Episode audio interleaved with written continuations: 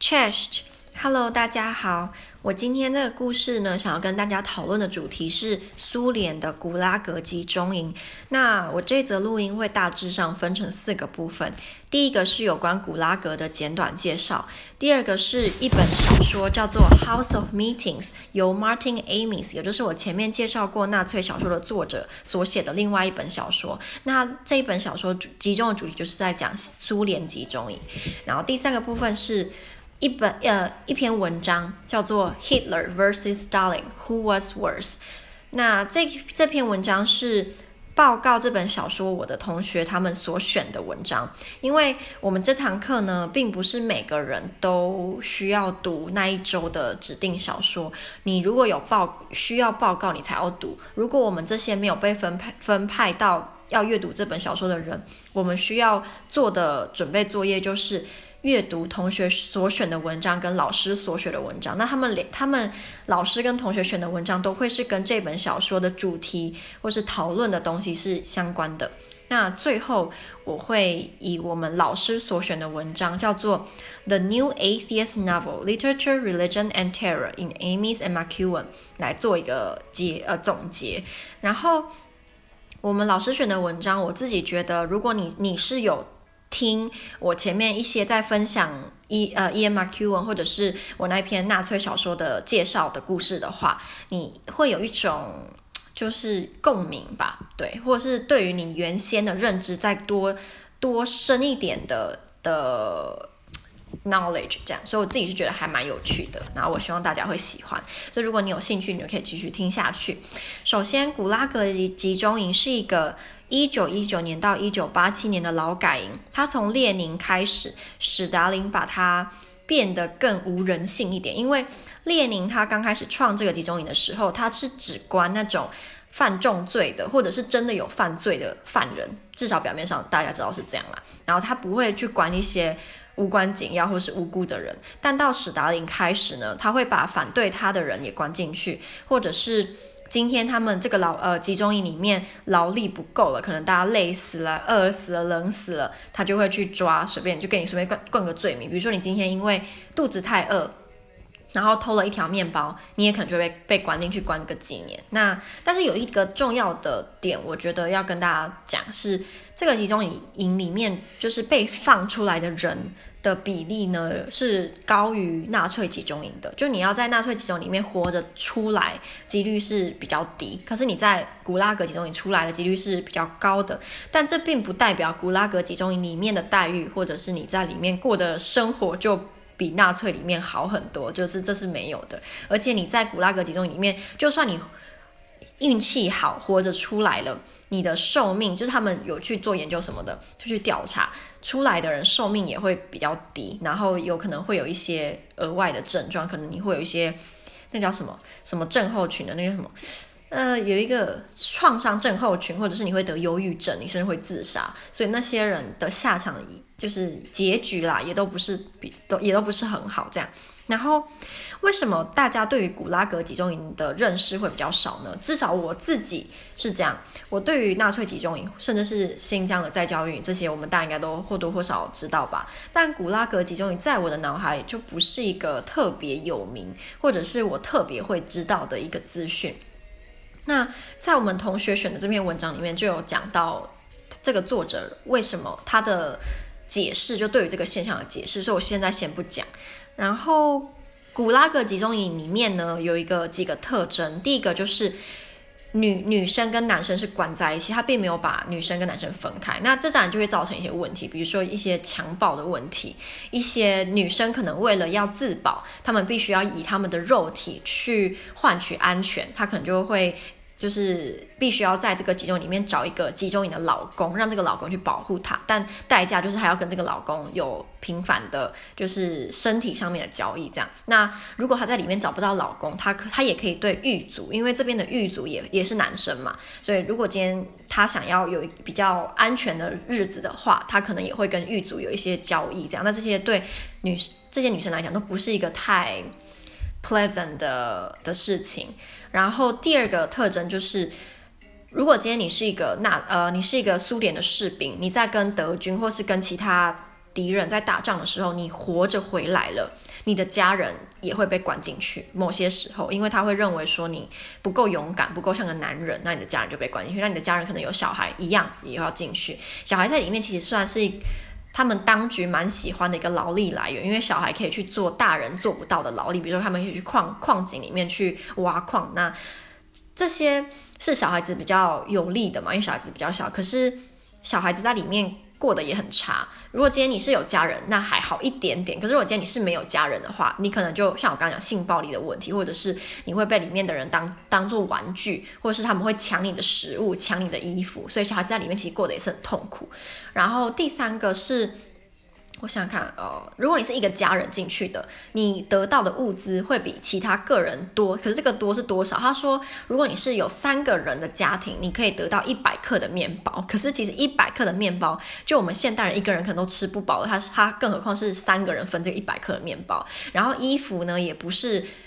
常常会分发的物资，衣服可能是比如说半年、一年你才拿得到一件很薄的。那很多时候他们是必须要从死人身上去扒衣服来穿，因为他们有些是关在西伯利亚，就这个古拉格集中营是不是一个营？它是分布在俄罗斯各个城市都有的。那在西伯利亚的集中营就会很可怜，因为可能到冬天你这么冷。他说。很多尸体就是西伯利亚集中里面的尸体，很多是没有耳朵、没有鼻子、没有手指，因为太冷了，然后又衣服又不够，所以我觉得里面的环境是真的真的很糟糕。然后他们的那个狱呃监狱里面的床常常也是不够用，所以你很多时候可能就要很多人挤在一起，然后那个环境就是很脏乱、很恶心，然后又就是很不是人住的地方。对，然后嗯，就有一些。有一些评论评论的人，就是可能在二十世纪的人，他们就会说希特勒是非常邪恶的人，但是史达林只是一个偏差的存在。可是当你真的去了解历史的时候，你会发现史达林真的有比希特勒好吗？或者是我们做这个比较？真的有它的意义吗？对，我觉得这也都是我们可以去思考的。那我现在来到第二个部分，也就是这本小说它的简单的大纲。那这本小说是一个以书信式的方式进行的小说，它主要内容是一个哥哥，然后他们都是俄罗斯人，一个哥哥跟他的弟弟，跟一个叫做叫什么名字啊？我忘了，一个一个女生叫。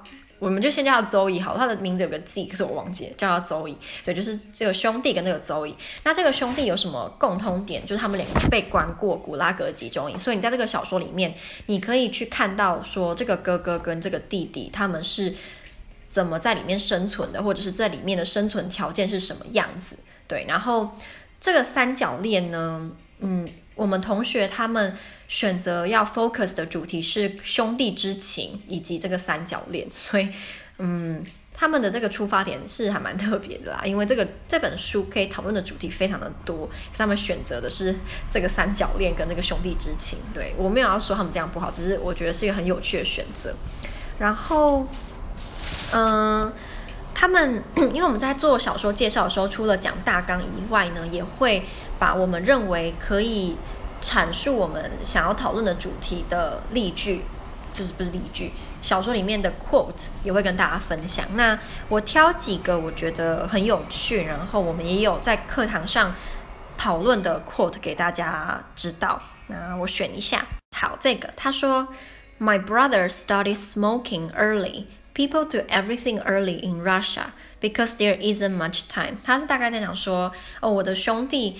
嗯、很很早就在抽烟了，然后甚至他他后面还有一些例那个 following quote 我没有念出来，他也说他的兄弟也很早就交女朋友啊，很早就在做一些可能他二十岁三十岁才要做的事情。那为什么呢？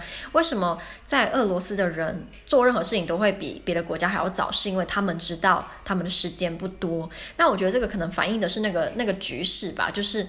你没有办法确定你在某年某日，你可能会突然因为莫名其妙的罪名就被关到集中营，或者是就被杀死了。然后你连就是死前都不知道你为什么死，你因为你根本也没做什么，所以那边的人就会比较焦虑吧，然后就会觉得我可能活不到三十岁了，那三十岁才要成家立业太晚了。对我来讲，我可能也活不到那个时候，干脆我现在十八岁我就来成家立业，就大概是这个意思吧。所以我觉得是一个蛮能够反映那个当下大家。呃，普通人他们的心态啦。然后他另外这个 quote 是当这个小说进行到兄弟已经被关到集中营里面，那他们在集中营里面看到的事情。他说集中营里面有一个人，他说他怎么呢？他说 He was crying, he said, because he was so dirty. Being so dirty made you cry more than being so cold or being so hungry. 他在哭，他说因为他自己太肮脏了，就是你因为肮脏哭。哭的比因为肚子饿或因为冷来得多，然后它里面还有一些呃细节，就是因为他们已经不再感到冷，不再感到饥饿，可是你还是感觉得到肮脏这样。那我自己想，如果今天我被关在里面，我会因为肚子饿哭、冷哭，还是因为肮脏哭？我自己觉得，因为肮脏哭，可能是你如果居住的环境根本不像人，你可能像一个猪或像牲畜一样住在那个地方，你会有一种那个叫什么？羞耻感吗？就是你觉得你的尊严，你身为生而为人的那个尊严被人家糟蹋了。你觉得你被当成是动物一样的存在。你可能在被关进去之前，你是一个在家里是一个被尊重的爸爸，或者是你有一个很成功的职业，或者是你很热爱你的事业，你是有一种身为人的骄傲感，就是你你你是有一种 a sense of achievement。可是当你被关在里面的时候，你被当成动物对待，你会，我猜就是。你的尊严是被人家踩在地上的吧？所以我觉得，因为那样哭，比因为肚子饿或者是因为冷哭来的有道理。就我可以想到为什么啦，对。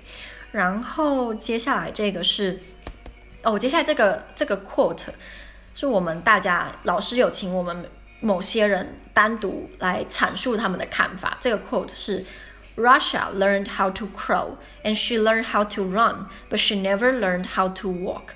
俄罗斯学会怎么爬，而且他学会怎么跑，但他从来没有学会怎么走。然后我有一些同学，他们就对于这个 quote 有一些想法。他说：“嗯，他说什么？我同学说什么？我忘了，因为我那时候在老师说他等下会挑一些人来回答，我就在想我自己的，我讲我要怎么回答，所以我就忘记我同学讲什么。那我先跟大家分享我我的解释好了。我自己是觉得，我想要我念到这个 quote，我会想到中国就。”因为中国人他们很骄傲的是，哦，我们可能四十年前我们还是很像农村，然后大家都没有受过教育。可是现在二零二零年，中国崛起了，中国甚至可以跟美国就是当面这样对着对着对着干。我不想这样讲，因为讲到好像中国人啊，可是我不知道要怎么用台湾的方式讲，说他们愿意正面对决美国，对，而且不会怕，然后他们有那个那个那个叫什么？那个资本、那个资金、那个成本，来来跟他们有贸易战这样，然后甚至很多中国人会以他们国家有很高的高楼大厦、很豪华的酒店，或者是整个城市看起来就非常的。现代化，然后而感到骄傲，然后他们会觉得说，哦，台湾超级落魄，台湾的台北到中国可能只是个三线城市，甚至是个农村，根本就 根本就不像我们自认为的什么一个首都，所以他们就会嘲笑我们这样。可是，因为我会这样讲，是我之前读过一本小说，我在台湾的图书馆借的，是一个陆生看台湾的角度，他就提到，的确，他第一眼看到台湾的时候，是跟他心里有破灭的，因为他以为台湾。在某些程度是比中国的城市还要好的，可能他还还没来之前啊，就会有一些遐想。可是来之后发现，台湾的路好好小、好脏，然后好好破旧，就跟他在中国看到完全不一样。所以他一开始的确有那种优越感，就是哦，原来我们中国其实比台湾发展的还要好。可是当他深入去了解、深入去居住之后，他发现台湾的细节做得比中国还要好。那这些细节上？比如说台湾的厕所会有一些专门为了行动不便的人打造的。呃，贴心的设计，还是说我们的道路上面也会有一些特别为了残障人士而设置的呃 design 这样。那他说这些在中国有些地方的确有，可是它这不是一个普及的普及的政策，也是也不是一个普及可以看到东西。可是他在说在台湾，大部分的时间都可以看到，在学校的厕所也可以看到，在购物上也可以看到，在可能路边的公共厕所也会看到。可他说在中国就没有，就比较少。在他那个时候，因为他来台湾是二零。一零吧，所以已经快十年前了，所以跟现在一定也不太一样。所以他是十年前的角度在看，他说台湾在整体的硬体程度上，硬体设备可能没有中国的上海、北京来的高，呃，来的厉害。可是当他去住在台湾一阵子后，他发现我们对于细节的专注，或者是对于社会上弱势族群的关照可能是比中国做的还要好很多。那他这些点就让他认为台湾并不是一个落后的地方，或者是一个破旧的地方。这样，对，他说这些细节反而可以体现出一个国家的发展程度。因为当你可以把一个国家大部分的人民都照顾好的时候，你当然就会有额外的心力去照顾弱势的族群。他说，在中国那个时候，可能他们还在。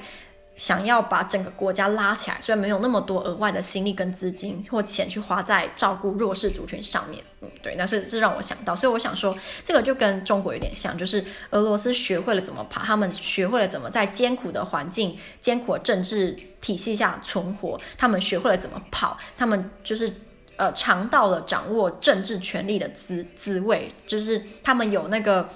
能力可以就是掌握全球或者是控制全球的局势，让他们知道怎么跑，可他们不知道怎么走，他们不知道怎么回过头来关注他们国家内部的发展，怎么样让国家每个人有公平呃平呃公平且符合人性的待遇。所以这是我那时候对这个 quote 的解读，但是老师没有点到我，所以我没有办法回答。嗯，回答。那我看一下哦，这个 quote 我觉得也对于这个故事的。一些情节，或是我们一般一般人常常听到，这个根本就是像是老生常谈，Whatever doesn't kill you makes you stronger。这是老生常谈，大家都听听过了吧？就是杀不死你的，让你更强壮。然后，但是他他不是这样讲，他说 Not so, not so. Whatever doesn't kill you doesn't make you stronger. It makes you weaker and kills you later on。他说不对不对，杀呃没有杀死你的，并没有让你变得更强壮，它让你变得更虚弱，然后再。接下来的人生杀死你，我觉得他在探讨的就是古拉格集中营里面的幸存者，即使他们活着出来了，他们可能还是会被在里面的回忆所骚扰，然后最后可能就是负担不了而自杀，他才会就是有这个 quote，所以我觉得讲的还蛮好的，然后也符合，就是有一点跟我们平常学到就哦哦他在里面居然活着出来，他可能以后会有个更成功的人生，他可以去。我不知道激励其他人啊，或者是让大家知道还有希望。可是他通常连拯救自己都没有办法了，他怎么还能去救其他人呢？好，那嗯，我来看一下下一个，可以跟大家讨论的就是我同学的文章这一篇，Hitler vs. Stalin，Who was worse？那这篇文章的开头呢，就提到了一个蛮多人应该会认同的观点，就是希特勒应该比较糟，因为他的纳粹集中营。残酷的程度是大于史达林的，呃，不，呃，忘记了叫什么，让我看一下，古拉格集中营，对，是残酷程度是比较高的。那所以大部分的人应该会认同希特勒是比较邪恶的那一个。但史达林比较邪恶的地方在哪里呢？是他残害的人数似乎是比希特勒还要高。就我刚刚有提到的那个数字，所以感觉史达林，如果你要看你是要以值还是要以量来衡量谁比较邪恶，但这篇文章真的是想要跟你在那边谈说谁比较邪恶吗？其实不是，他的我想一下，我先看看他的中心主轴好了，他的主轴其实是比较谁比较邪恶是完全没有意义的，因为在很多时候你是没有办法去算说哦，这个死掉的人他是他的死是要归因于。德军还是这个死掉的受害者，他的归呃死因要归因于苏联。很多时候你是分不出来的，因为害死这一群人的可能他们两两边都是幕后推手，所以你很难去很精准精准的判断说这些受害者真的都是德军害死的吗？还是这时候真的都是苏联害死的吗？所以他认为你把你的注意就是放在讨论谁比较邪恶。对于了解就是这些事件背后的原因，或是探讨这些事件，呃，我们能够怎么预防，还是它的历史背景，还是它的政治背景，就是是没有帮助的，因为你完全没有办法，就是百分之百的确定我们说的这些数字，或者是我们比较谁比较邪恶是正确的。这样，然后他有提到一点，我找一下有一个 quote，好，我找到了，我念给大家听，他说。The most fundamental proximity of the two regimes, in my view, is not ideological but geographical.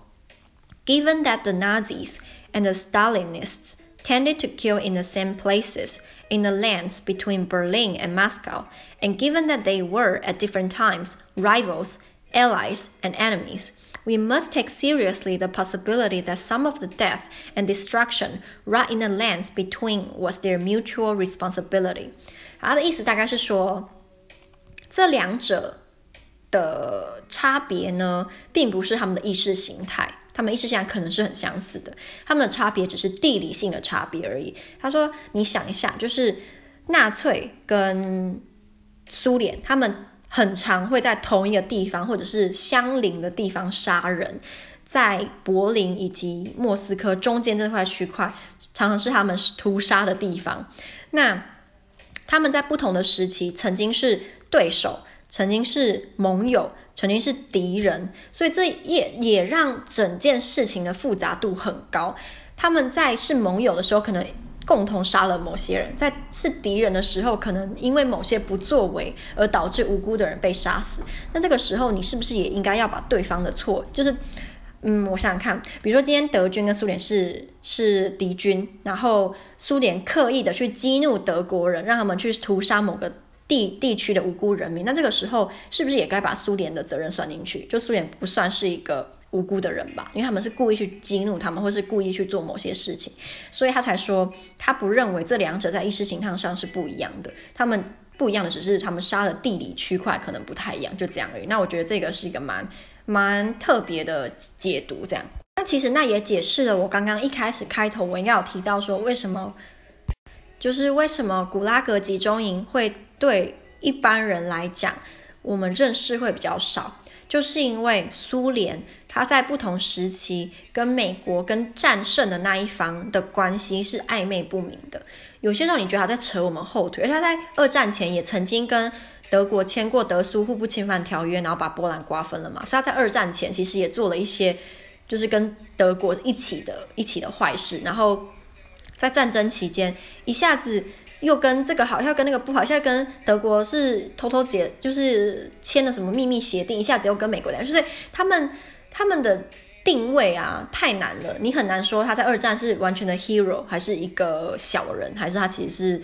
背后捅捅美国捅战胜方一刀的那个人，所以就是太难去定位他们，所以也就导致于后来美国战胜的时候呢，他们是不太愿意把苏联在古拉格集中营干的事情抖出来，或者是他们对古拉格集中营的认识其实不多。那个时候大家集中的注意都是在纳粹身上，纳粹集中营，而不是在你你的盟友，然后你的盟友境内发生的古拉格集中营的事情，所以他们当然就不太会去管它。再加上后来冷战期间，冷战期间大家注意也都放在比如说军事的竞赛啊，有的没的，也不会放在谴责苏联的境内的古拉格集中营吧。所以如果今天你看的角度，不一样，然后你站，比如说你今天是站在美国这一方，你是站在战胜方来看，那我们当然会对于这段历史的知道认知就会比较少。然后我记得我读了某一个中文的 review 吧，然后就说那个他认为现在有个情况是非常诡异的，你可以在欧洲的路上市集买到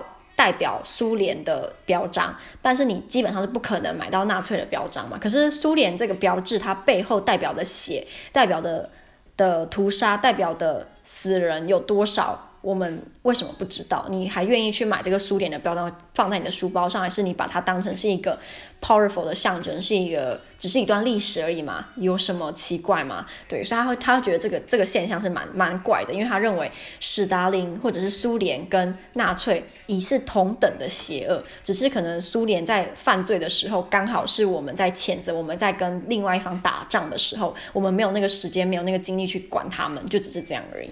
那我问了我身边的波兰。朋友，你们觉得史达林跟纳粹谁比较邪恶？他们大部分答案都是差不多，他们都说 the same shit，两个是一样的。那这我觉得对于我们台湾人，我们在这段就是。无论是纳粹或者是苏联，对我们的直接影响是比较少，相较于他们是比较少，所以我们知道的也会比较少。所以我认为在这堂课上面，我可以学到这些，我可能在台湾的大学学不到，呃，也不是说学不到，就是学到的几率比较低一点。我自己是觉得很有趣，所以才让我每次上上课我都会觉得很兴奋吧，因为我都可以站在欧洲人的角度，或是站在波兰人波兰人的角度来看历史事件，然后他们他们的解读，他们嗯。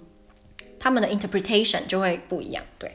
那看一下老师的文章，老师的文章呢，跟同学选的也是基本上完全不一样，因为老师的文章在讨论的是一群人，一个学派，叫做新无学论。呃新无无神论者、新无神论者派之类的 New Atheism。那这个新无神论派呢，他们有有一个。有几个特征，第一个就是里面的学者都是来自不同领域，有些是来自可能物理，有些来自化学，有些来自历史，有些来自哲学，来来自哲学领域的，所以里面的人是非常的多元。那第二个就是他们是对于宗教呢，抱持的态度是比较负面的，他们认为呢，宗教有几个特征，我找给大家，呃，我那我分分享给大家知道。第一，宗教是不理性的；第二。宗教被中古世纪的神学理论或是中古世纪的神话所束缚。第三，他们对于宗教以外的世界完全不感兴趣。第四，在政治、在学术、在性上，他们都非常的压迫。最后，就是宗教人士对于那个。暴力有深深的热爱，可是我要先讲，他们这边提到的宗教人士是以伊斯兰教徒为中心，他并没有提到，如果今天比如说是基督教呢，如果今天是佛教呢，是那个叫什么印度那边的宗教，那又是怎么一回事？他并没有提到，所以他是一个以伊斯兰教当做是他们，就是宗教等于伊斯兰教对他们来讲，然后他们另外一个特点就是。他们是喜欢文学的，喜欢小说的，因为他们觉得小说本身就是一个没有神的存在，它是一个没有神的世界。在小说里面，小说家能够做的，其实就是宗教不希望你做的。在小说里面，你可以去探讨、去批评现有的政治制度，去批评各种不一样的意识形态。那这个刚好就是宗教人士不希望，呃，他们信教信教的人有的态度。那第三个共通点呢？就是他们对于进化论有着像是崇拜神话一样的的心态，因为他们不是有说认为宗教人士对于中古神话是被束缚着的吗？但这篇论文想要批评的就是他认为无心无神论者，他们对于进化论、对于科学、对于他们本身的相信的东西，其实也像宗教人士对于。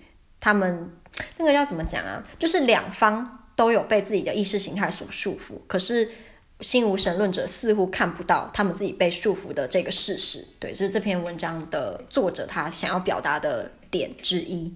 那接下来这篇论文会谈论到的就是 Ian McEwan 以及 Martin Amis，他们他们基本上是被归类于新无神论派底下的。作家，那他们本身对于宗教也有自己的批判，所以他就会大概跟我们跟读者介绍一下，那这两个作者对于宗教或对于恐怖主义他们的解读又是什么呢？对于 Ian McEwan 来讲，他认为为什么会有 terrorist，为什么会有 terrorism，为什么会有九一一，是因为这些恐怖分子缺少了 compassion。他们缺少了 empathy，他们缺少了想象力。想象力，想象什么呢？想象如果今天你是别人，你会有什么感受？他说，如果今天这些恐怖分子，他们可以去想说，如果我今天是那个九一里面的受难的人，或是我是他们的家人，我会有什么感受？如果他们今天有这个能力，他们就不会去犯下这样的罪，不会去做这么这么恐怖的行为。这是他的解读，他的看法，这样。那小说呢，刚好就具备了这样的能力。为什么？他有一个 quote，我念给大家听。他说：“呃、uh,，I think of all literary forms and perhaps of all artistic forms, it is the most adept at showing us what it is like to be someone else. The novel is famously good at revealing through various literary conventions a train of thought or a state of mind. You can live inside somebody else's head.” Within one novel, you can live inside many different people's heads in a way that you, of course, cannot do in normal life. I think that quality of penetration into other consciousness lies at the heart of its moral quest. 他认为你在读一本小说的时候，你常常要运用你的想象力去想象，哦，我今天我是个角色，我会怎么样？我是个角色，我会怎么样？我是个角色会怎么样？那你这个能力其实就是道德的基础。你如果没有这个能力，你就没有道德，基本上是这样。可是这这篇论文的作者认为。 Ian McEwan 对于道德的解释可能太浅了，或者是不太对。他说，他恰巧觉得恐怖分子会犯下九一那样的行为，是因为他们有想象对方，如果是他是对方的话会怎么样这个能力。他因为知道，所以才知道说这么做会给他们带来多大的伤痛、多大的影响，所以他才会去就是开飞机撞嘛。如果今天他不知道的话，对他来讲，你开飞机撞，或者是你在路上杀两个人，意思不是一样吗？那为什么他要选择做这个？行为呢，就是因为他知道这个行为带来的后果会比较严重，人们的呃带来的创伤会比较大，所以他的他就觉得说并不是这样。那我们现在来谈 Martin Amis 又是怎么想的。Martin Amis 一样对于文学有很高的评价，他说，嗯，The writer stands for singularity, independence of mind, and the ideology of no ideology. 作家代表的是个人主义，代表的是我们心灵的独立，就是你有独立思考的这个这个能力，这样，而且是一个没有意识形态的意识形态。所以，文学代表的也是恐怖分子不希望，就是也是恐怖分子没有的啦，就他觉得恐怖分子就是没有这些特质，所以才会是恐怖分子这样。那作家他的功用又是什么呢？对于 Martin Amis 来讲，作家有一个非常非常非常重要的责任，就是你不能够让伊斯兰主义或者是恐怖主义变成一个 cliché，变成一个老生常谈。如果今天你让，如果今天我们大家都觉得恐怖主义或恐怖攻击是一个老生常谈的话，我们就会放下戒心，我们就不觉得这是一件严重的事情，我们就会放任它继续生长，可能到最后已经来不及，我们。就是全部的人都会被恐怖主义所控制，所以作家要做的就是应该要让你要就是比如说给恐怖主义不同的思考方式吗？你可能在你的小说里面，你就要想着用什么样角度去讨论恐怖主义，让它不要变成一个 fixed 一个已经动不了的意识形态，就是它已经没有讨论空间了，那这样就会很危险。他觉得我们应该要不停的去呃给他。讨论的空间，让他不会被局限在一个点上。他被局限在一个点上的时候，那大家就会把它当成，就不把它当成一回事。这样，他觉得这样子对整个人类都是没有益处的行为。可是这篇论文的作作者呢，又跟 Martin Amis 的想法不一样了。他认为说，他的这个想法等于是把伊斯兰主义或伊斯兰的人变成。同一个族群，他们里面每个人都一样，他们的想法都一样，但他不这么认为。他认为伊斯兰的恐怖攻击或是他们的恐怖主义呢，并不是一个 closed loop，一个封闭的空间，它是一个新新的，然后可怕的，而且在核心里是一个非常有创意的能力，呃，创意的 force 的中文要怎么翻呢？的，那叫什么？麦啊，我不知道中文是什么哎，就是很强壮的力量，对对，力量，力量，对力量，这样。所以他说，你不应该要感觉把文学太过美化了，然后把伊斯兰主义太过简化了。对他，他是这么想的。可是他更大的批评呢，是他觉得文学。在某个方面跟 terrorism 跟恐怖主义其实很像。他说，恐怖主义对于这些人来讲，代表就是暴力嘛，对暴力的热爱，然后对于人性的剥夺，然后压迫、压迫，呃，政治上、学术上不停的压迫，怎样讲？他说，文学跟恐怖主义在哪里像呢？就是文学似乎也很热爱暴力，很热爱死亡，热爱黑暗的东西。